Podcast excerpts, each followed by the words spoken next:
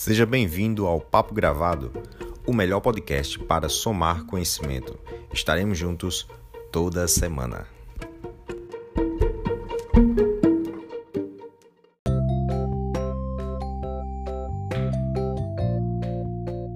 Hoje nosso papo gravado vai conversar com Ricardo César.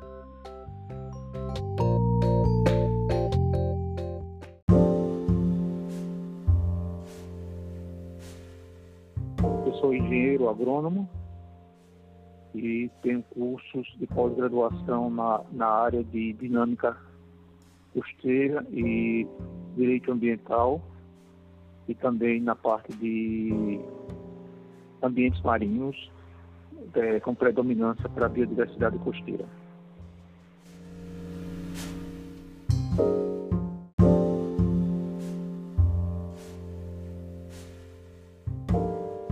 Hoje a função de coordenador do, de gerenciamento costeiro, que é um programa nacional que segue é, a diretriz de um plano nacional de gerenciamento costeiro e que fica no Instituto de Ambiente. Então, é um programa federal, na verdade, mas que é descentralizado e as coordenações ficam nos 17 estados costeiros, que vão do Amapá até o Rio Grande do Sul.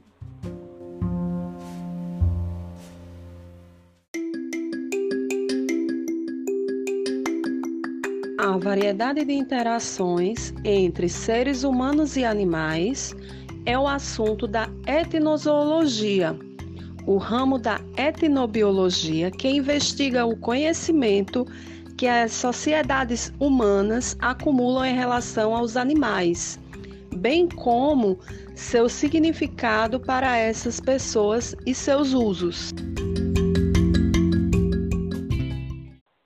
Nosso tema, vamos iniciar nosso papo, Ricardo. É, a gente viu aí que o conhecimento da população, esse conhecimento da, da tradição, ele é muito importante para a conservação, principalmente de, de algumas regiões menos populosas. E, de alguma forma, o IMA, lá, lá vocês trabalham com essa, essa busca do conhecimento da, da população para ajudar em ações de conservação? Sim, e isso é até importante é, para legitimar todas as nossas ações é, de políticas de conservação. O primeiro passo que geralmente nós damos é o envolvimento com a comunidade.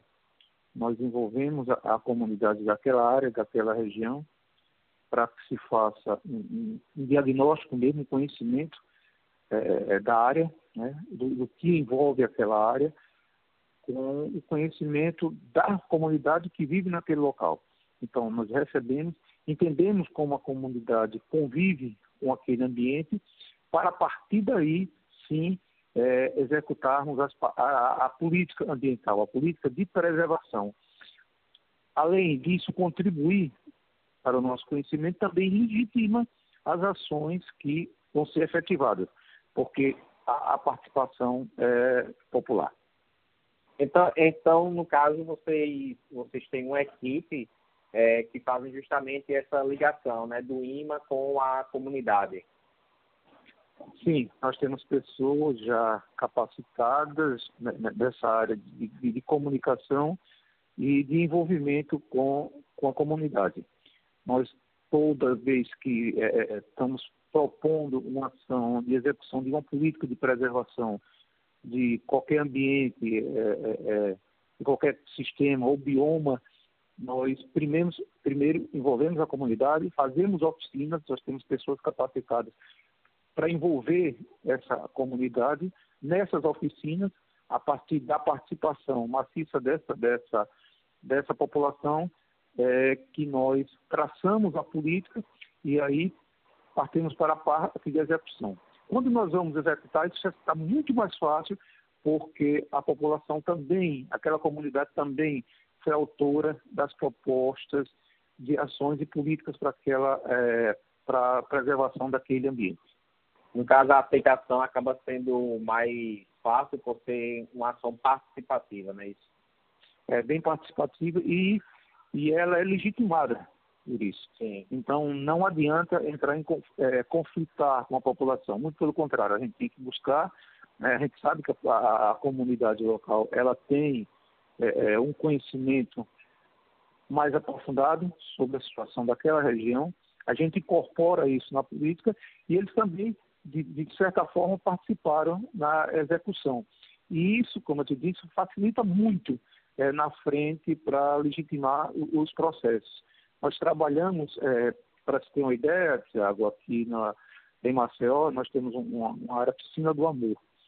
Então, é, que é uma área Recifal que fica entre a piscina da, da, da Pajussara, que é bastante usada como atrativo turístico, e, a piscina, e o Recife da Ponta Verde, que também é muito utilizado com, com pesca e recreação, porque eles são muito próximos à costa. E nós Sim. conversamos com a comunidade de pescadores, né, envolvemos a colônia Z1 e os pescadores, para criar uma área de exclusão entre essas duas áreas que tivesse um objetivo de quê? De ser uma área de reprodução de espécies que migrassem para essas duas áreas para fornecer tanto peixe para alimentação, como também é, fornecer esse, é, bancos de, de, de, de, pólipos de corais para realimentar esses recifes, para é, é, é, permitir que a biodiversidade crescesse nesse recife. Então, isso foi feito junto com a comunidade de pescadores. E o resultado foi bem bacana, porque além deles participarem, legitimarem esse processo, eles são os nossos fiscais. Então, quando ocorre qualquer invasão, primeiro que nos comunicam são os pescadores. Isso ficou uma coisa bem, bem bacana.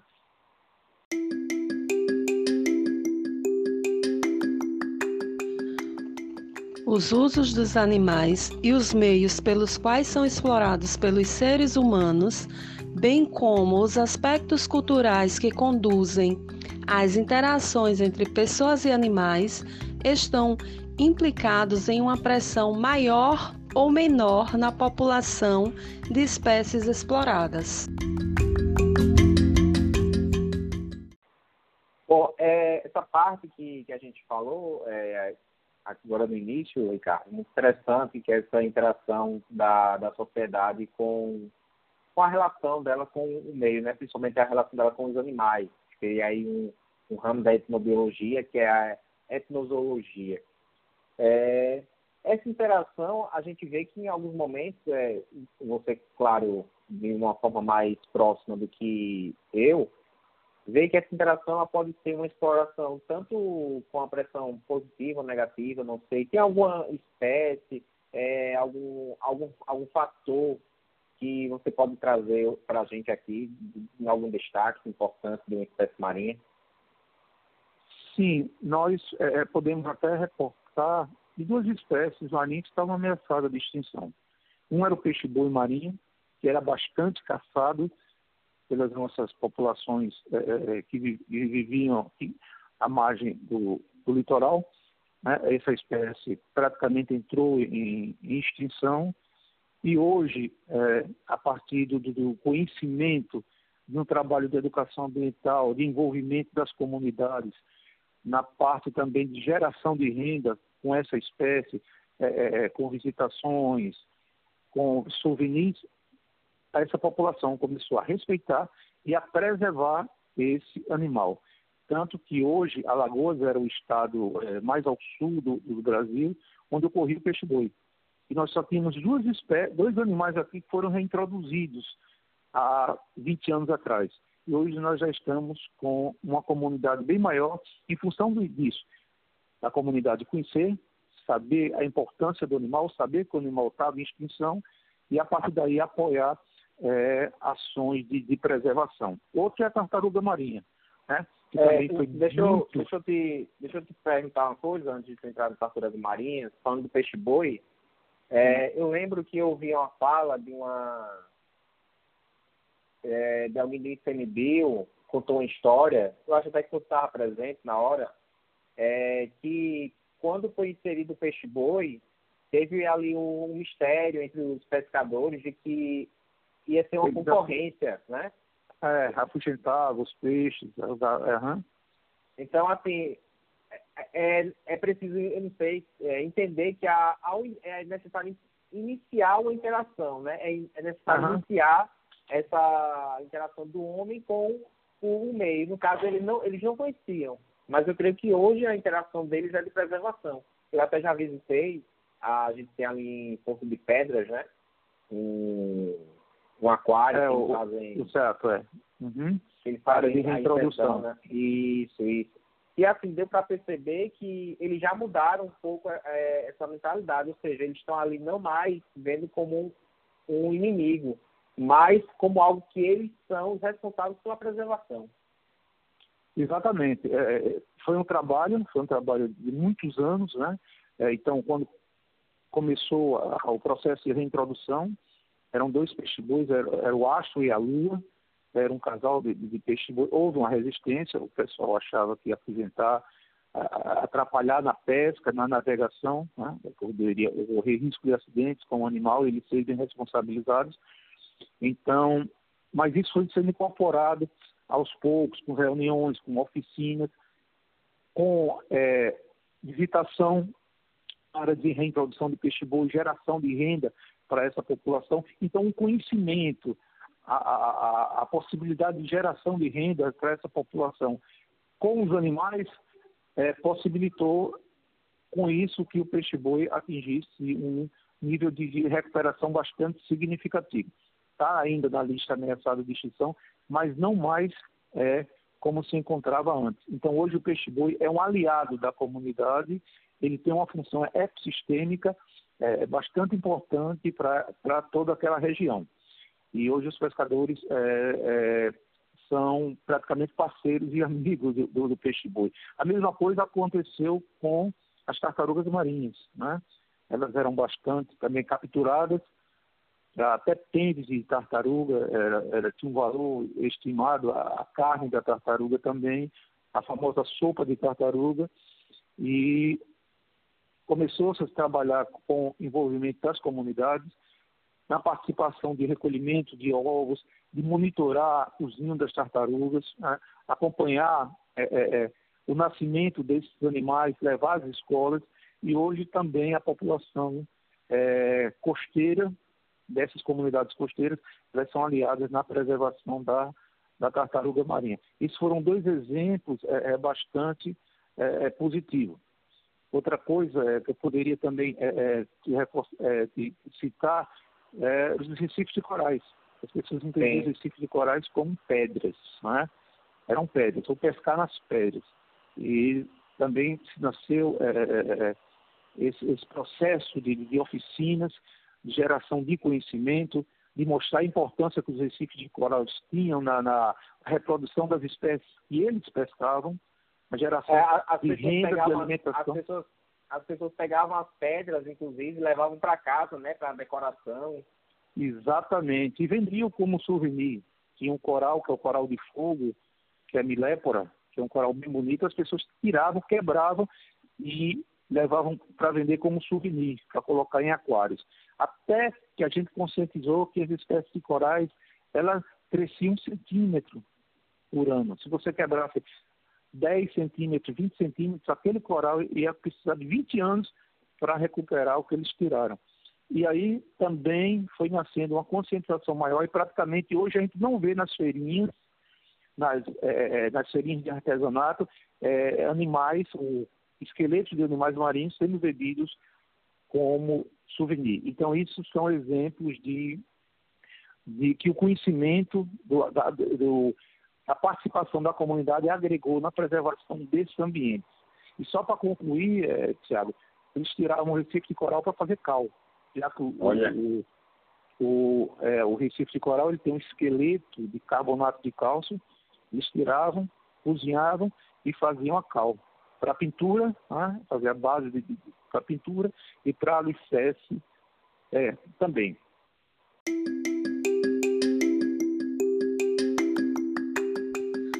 Os estudos etnozoológicos podem ser um ativo valioso para aumentar nossa compreensão dos papéis culturais, econômicos, sociais e tradicionais desempenhados pelos animais Nesse contexto, eles têm um papel central na conservação e manejo. Então, Ricardo, você falando aí dessa, das espécies, do, dos corais, é uma coisa que me vem à mente, eu não sei, é uma coisa que eu sempre, quando eu vejo na praia, eu acho feio, é, é o sargaço. O sargaço serve para alguma coisa, porque as pessoas reclamam, né? Ficar ali dentro da água, às vezes tem um pedaço de, vou usar uma palavra bem que eu não conheço, a palavra correta, um pedaço de mato. É, há uma função, há uma funcionalidade Sim, o sargaço, na verdade, popularmente é, chamado, são vários tipos de algas, né? e predomina um tipo de alga marrom. Então, o, o, essas algas são importantes, tanto como berçários de animais, na alimentação de várias espécies marinhas. Nós temos a tartaruga, que é, é um dos exemplos que se alimenta dessa, dessas algas, e esse sargaço, quando ele vem bater nas praias, é muito em função de correntes fortes e ventos que revolvem, é, geram ondas, essas ondas elas revolvem o fundo do mar, essas algas são retiradas e vêm bater na costa. Quando ela chega na costa, ela entra em decomposição e mineraliza. E esse mineral volta de novo para os oceanos e aí começa a alimentar os micro-organismos eh, vegetais, que são os fitoplânctons, que alimentam os zooplânctons e entra na cadeia alimentar de novo em todos os organismos marinhos. Outra coisa interessante é que nós temos, ah, e é pouco conhecido e difundido ainda na nossa, eh, na nossa região, são os pastos marinhos. Os pastos marinhos eh, nada mais são do que plantas que fizeram o sentido inverso da maioria dos, dos organismos. Eles, elas saíram da terra e foram para o mar. E saindo da terra para o mar, se adaptaram à vida marinha, mas são plantas, não são algas. Elas têm raízes, elas fazem fotossíntese, elas produzem pólen, se reproduzem do mesmo jeito e, e, vivem do mesmo jeito como plantas continentais, só que dentro d'água. E ainda mais, elas têm a capacidade de fazer a fotossíntese mesmo em, água, em situações mais escuras é, em, em, águas é, é, que apresentem é, menor infiltração de luz. Por isso que esses pastos marinhos, eles conseguem sobreviver até uma profundidade de 60 metros. Agora, entretanto, Tiago, é uma das espécies mais ameaçadas do mundo. Tá? E, mas, mas além de assim, das... é, ela é. Se ela consegue aí, se falou que a raiz dela vai a 60 metros de profundidade, não, elas conseguem sobreviver a 60 metros de profundidade. Ah, sim. A luz que chega a essa profundidade ainda permite que ela é, sobreviva fazendo a fotossíntese. Entretanto, é, esses 60 metros é, fica muito próximo à costa, até 60 metros. Então, ela vai da beira-mar até 60 metros.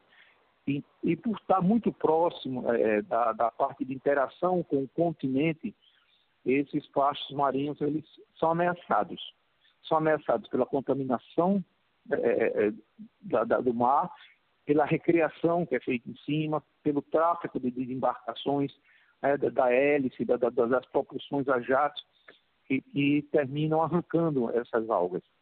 E a contaminação com produtos químicos que vêm do continente através tanto das águas fluviais que lavam as cidades, como dos rios que passam em, em locais que não têm tratamento. Então, eu, e, e também. Já... Pois não, Tiago.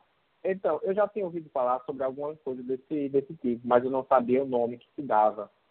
Mas eu já ouvi alguma coisa falando que é, as plantas no, no, fundo do mar elas podem ser até mais produtivas do que um campo de milho, por exemplo, uma plantação de milho.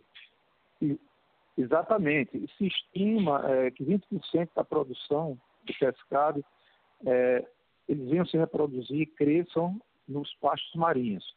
Né? Então, os pastos marinhos têm uma importância tão grande quanto os seus amigos mais famosos, que são os recifes de corais e os manguezais. Né? A gente fala muito nos berçários dos manguezais, nos berçários que os recifes de corais representam, que representam mesmo, mas os pastos marinhos, eles também é, têm a mesma função dos, dos seus amigos é, é recifes e e manguezais apresentam a mesma, a mesma importância.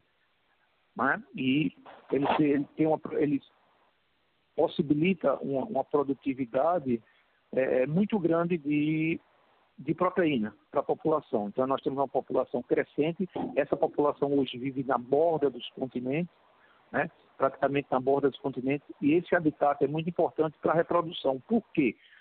Porque, como são pastos mesmo de algas, formam aqueles prados bem grandes, os animais se reproduzem ali e ali eles estão protegidos de predadores. E eles começam a crescer naquela região. Outra coisa, por estar muito próximo à costa, existe uma pesca é, bastante excessiva em cima desses, de, desses ambientes. E o que danifica muito é a pesca com, com rede de arrasto. A pesca de camarão, a pesca com arrastão. O IMA, é, é Tiago, preocupado com isso, aqui na praia de Pajussara, na enseada de Pajussara, que é uma praia abrigada, nós proibimos a pesca com arrastão, porque é, é, percebemos junto com a universidade que vinha muito desse pasto marinho junto com, é, com os peixes quando se fazia o arrastão.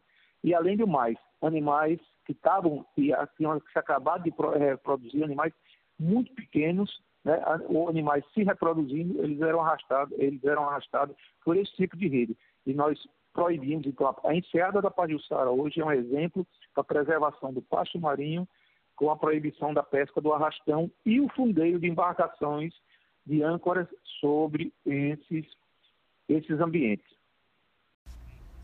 Eu nunca pensei em toda a minha vida que as pessoas um dia iam viver uma quartenzena. Eu também nunca pensei que eu ia ter apenas um talo de fofe. E eu acendo essa vela na esperança que um dia tudo isso vai passar. Nós está vivendo um momento muito ruim, mas nós também temos momentos bons. Se você está na sua terra e não sabe para onde ir, quando todo esse inferno passar, venha se divertir conosco. O santo, o diabo e o rei do cangaço, minha gente. É toda quarta-feira, às 20 horas da noite, nesse teatro que está aparecendo aí embaixo. Aqui você vai ver guia de turismo se transformando em ator numa noite fascinante e inesquecível. E tudo isso em nome da Look Receptivo. Quando esse inferno passar, venha se divertir aqui em Maceió junto com a gente. Agora anota direitinho o nome aí embaixo para você não ir na peça errada. Para que tudo dê certo, nós vai rezar agora.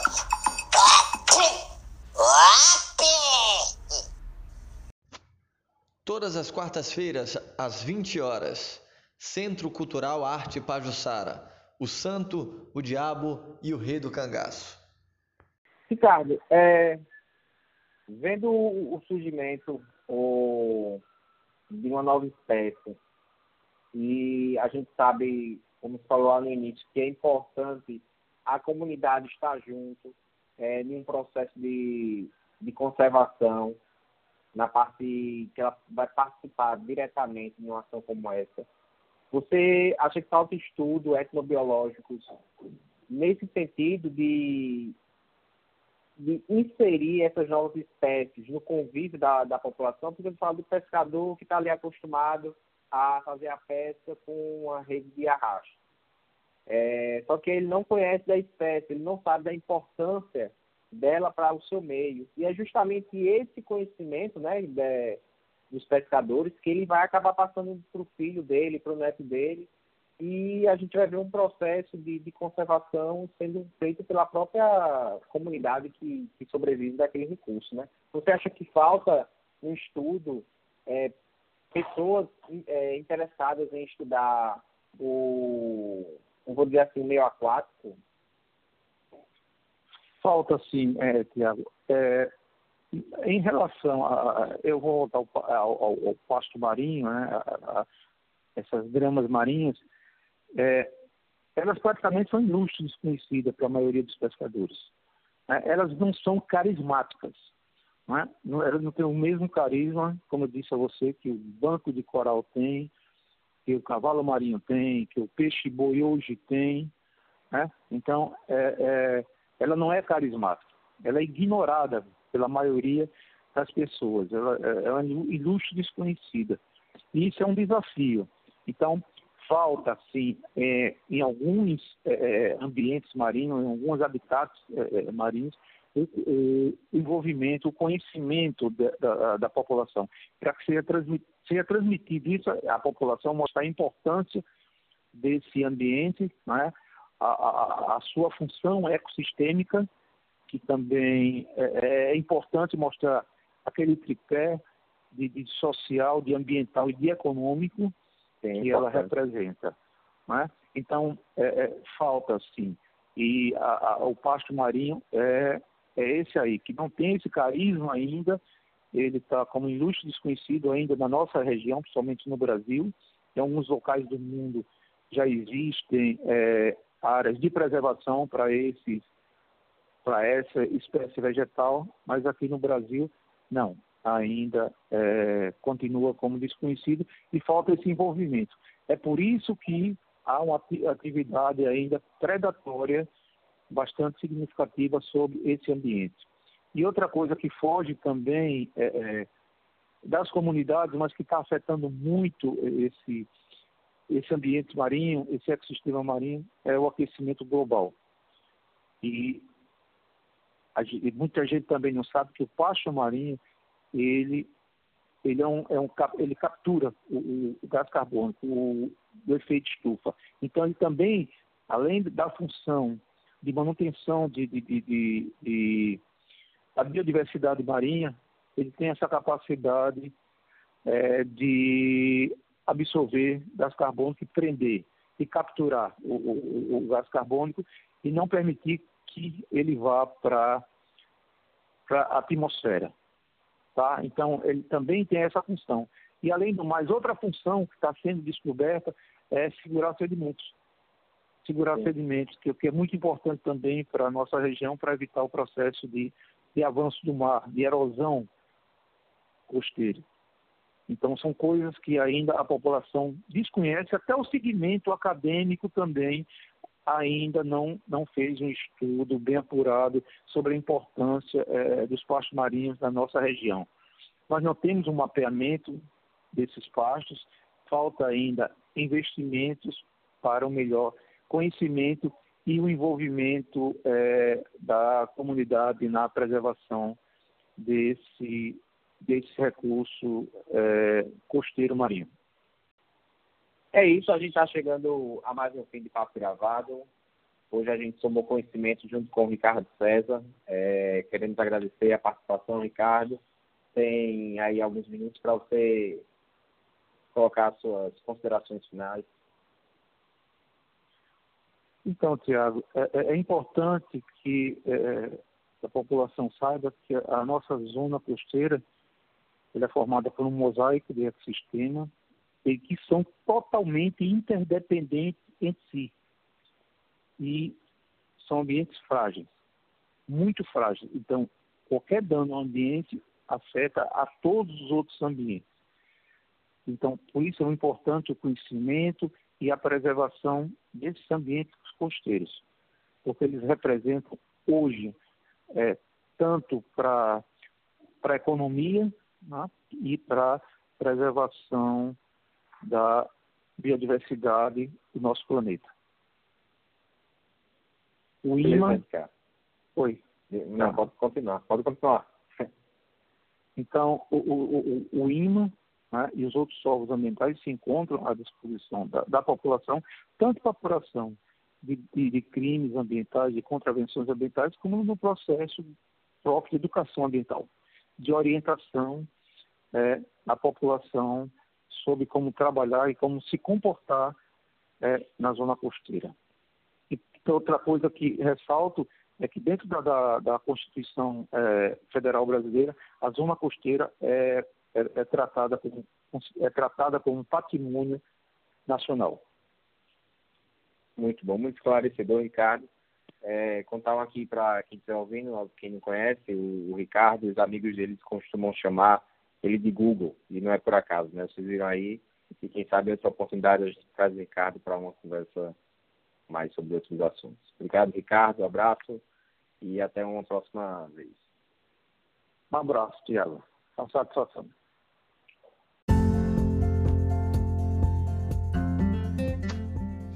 Esse foi o nosso Papo Gravado da Semana o melhor podcast para somar conhecimento.